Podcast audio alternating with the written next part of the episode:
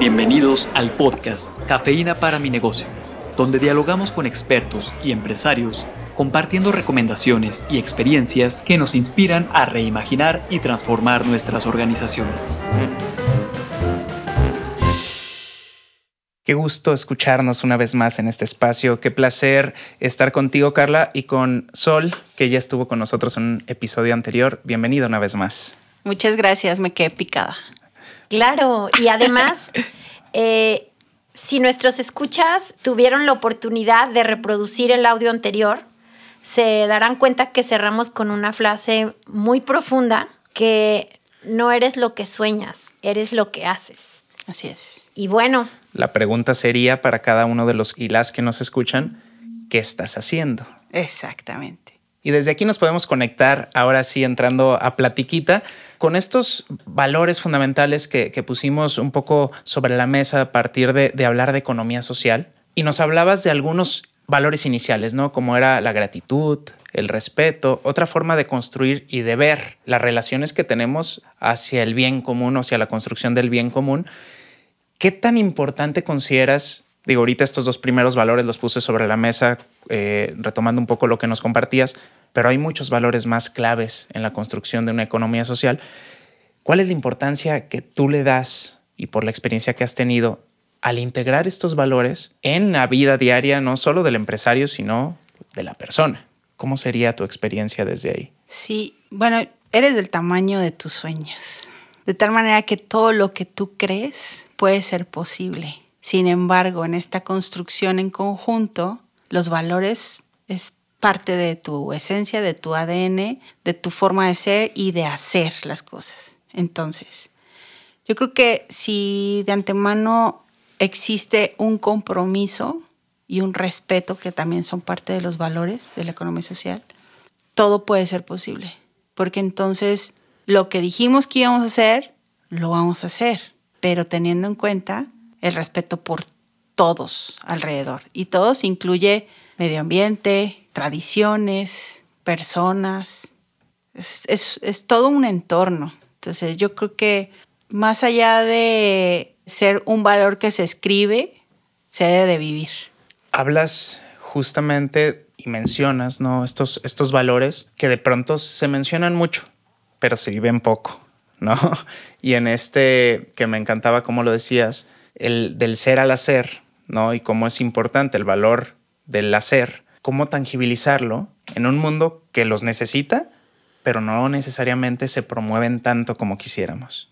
Cómo conectarlo esto y, mencionábamos en el episodio anterior con tu propósito de vida que le hace sentido a lo que estamos haciendo. ¿Qué tanto se construye a partir de estos valores en comunidad o en conjunto? Y que el impacto de pronto, pues sí es mucho mayor al que se puede lograr hacer uno solo? Bueno, la democracia en la toma de decisiones es otro de los valores importantes. Es decir, todos los días tomamos decisiones, desde que te levantas hasta que te acuestas. Entonces, ¿cómo esas decisiones las vas a ir tomando con esta conciencia del respeto, de la solidaridad, ¿no? De cómo hacer un bien común, de cómo distribuir equitativamente los beneficios, ganar, ganar. No solo existo yo en el mundo, estamos, somos, existimos. Y hoy vemos esa necesidad del cuidado de los recursos naturales, pues por lo que estamos viviendo, ¿no? calentamiento global. O sea, algo más tangible no puede ser.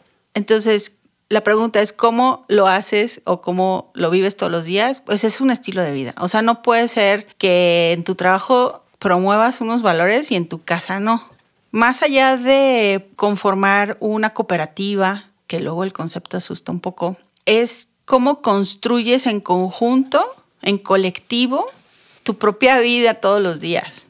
Porque todo lo que haces, estamos conectados. todo desde las decisiones en casa, ¿no? Todo, exacto si reutilizas, si reciclas, si tiras todo junto, ¿no? O si, aunque el de la basura lo revuelva. No importa. O sea, no importa, importa lo que tú haces. Y entonces lo que dejan de hacer los bueno, cada vez será menos el impacto si tú ya pusiste tu granito de arena, ¿no? Entonces yo creo que todos los días es una, te hace responsable porque estás aquí en este mundo de sumar y no restar. Y bueno, algo que me parece muy importante y que comentaba Sol es cómo es hablar de economía social, y creo que lo dijo Sol en el episodio anterior, tiene que ver con un cambio de chip y un cambio de concepción personal en el mundo, pero al mismo tiempo esta concepción personal en relación con el mundo. Es decir, una muy profunda que tiene que ver conmigo y esta que tiene que ver conmigo en relación con un entorno y con un todo. Y con otros. Y con otros con los que me vivo, ¿no? Y me parece que aquí la parte que quiero resaltar tiene que ver con cómo esto, algunos rasgos de la economía social, no de manera heterodoxa, pueden irse dando, u ortodoxa más bien, no unos rasgos ortodoxos de la economía social, pueden irse dando en algunas otras organizaciones. Y ahorita que te escuchaba Sol, me llevaste a pensar en un diálogo que en algún momento tuvimos con unos empresarios, obviamente el director y en ese momento se estaba por ahí intentando formar el consejo consultivo de esa empresa con la persona que iba a fungir como presidente del consejo. En una empresa pequeñita como las que tú y yo y los que estamos eh, y nos escuchan conocemos. Y al final de cuentas, creo que hay un cambio progresivo que ahorita que te oía me cayó el 20, que tiene que ver con cómo las empresas pueden ir caminando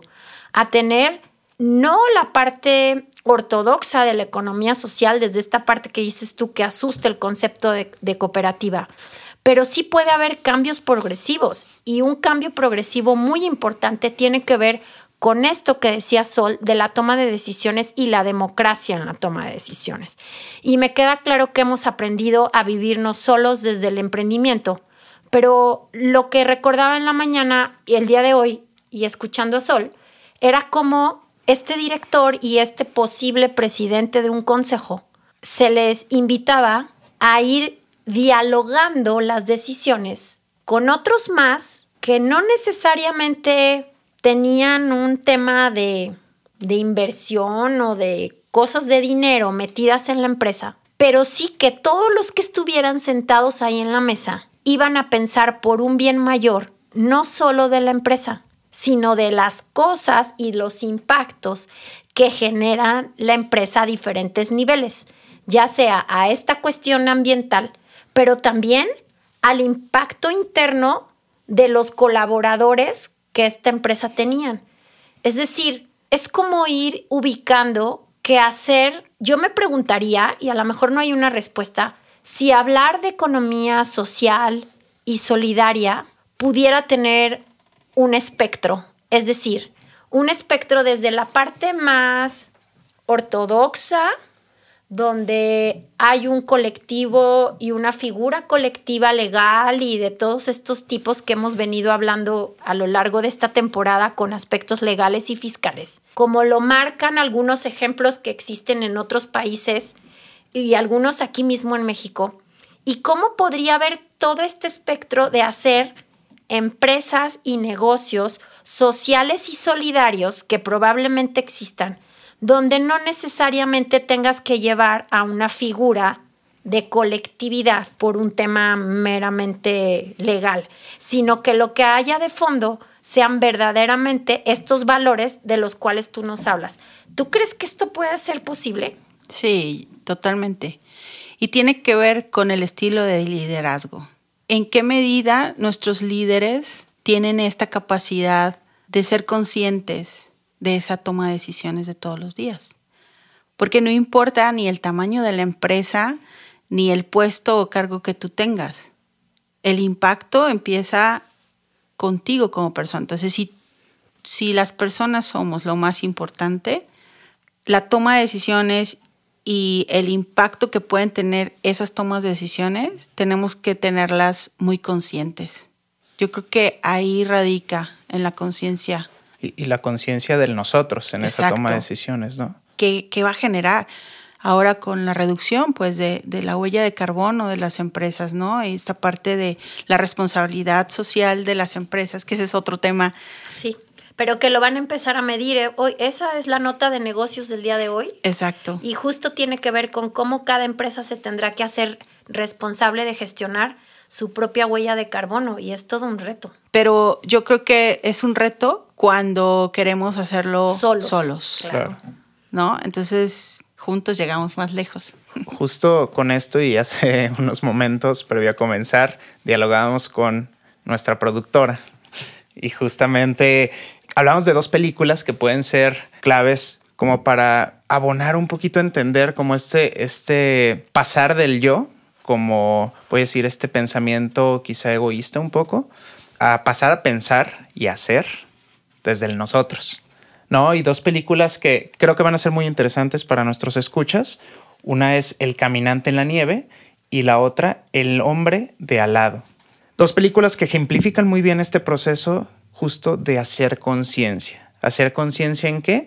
En la importancia del nosotros en esta construcción de, de lo que somos y del dónde estamos, ¿no? Que justamente es construir nuestro entorno. Y a partir de esto, justo lo decía Carla, cómo poder dar estos pasitos iniciales desde la toma de decisiones, desde el uso de los recursos, desde el cambiar el, el, chip, que a lo mejor ya es un paso más profundo, de ya no voy a tener que repartir, voy a dar lo que cada uno, voy a decir, es justo para cada uno a partir de lo que han construido juntos, ¿no? Totalmente. Bueno, me gustaría como ir cerrando con esto que dijo Sol, donde lo importante no es nada más el yo, sino el nosotros y el yo en relación con ese nosotros.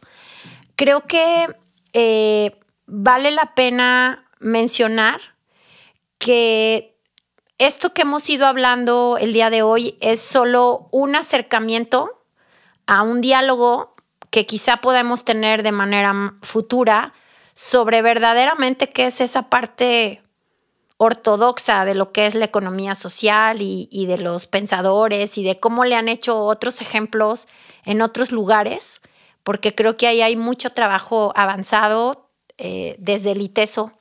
Y aún así coincide decir o, conviene decir que desde la filosofía de la universidad, que creo que eso es algo que hoy Sol nos ha compartido, y los valores y la forma como la universidad procede y comulga, está muy eh, orientada e impulsa este tipo de nuevas formas de economía, de una economía social donde se busque la justicia y la igualdad y donde todas las personas creo que merezcan el mismo respeto y todas tengamos la misma gratitud, el mismo compromiso, donde realmente trabajemos desde esta parte democrática, desde la solidaridad, la igualdad.